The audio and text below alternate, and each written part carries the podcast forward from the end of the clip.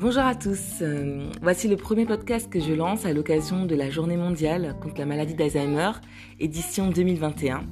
Maladie que je vis à travers euh, ma maman. Ma maman a été diagnostiquée malade d'Alzheimer à l'âge de 58 ans, il y a presque un an maintenant, même si les premiers symptômes euh, ont été visibles il y a à peu près trois ans.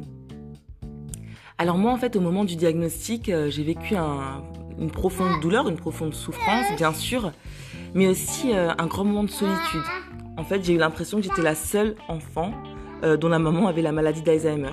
J'ai trouvé très peu de témoignages, très peu de personnes qui ont pu euh, m'apporter leur, expérience de la maladie. C'est pour ça que, que j'essaie en fait de, faire ces podcasts aujourd'hui.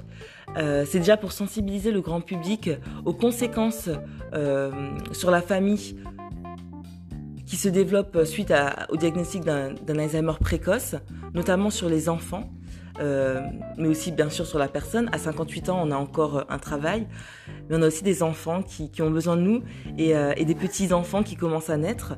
Donc c'est différent euh, d'avoir un Alzheimer à 58 ans qu'à 80 ans, même si ça reste une maladie difficile à tous les âges. Donc déjà, j'aimerais sensibiliser le grand public à ça, aux conséquences sur les jeunes, sur les enfants d'Alzheimer et aussi militer pour une meilleure prise en charge justement, un meilleur accompagnement euh, de ces jeunes. Et ensuite, euh, j'aimerais terminer en disant euh, que moi, j'ai eu un choix à faire au moment du diagnostic. C'était soit je m'enfonçais en fait, soit je déprimais.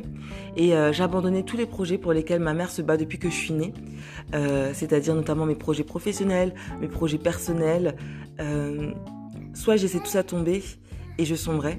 Soit en fait je décidais de continuer à vivre euh, et, à lutter pour être heureuse, comme elle, comme elle le souhaite encore aujourd'hui.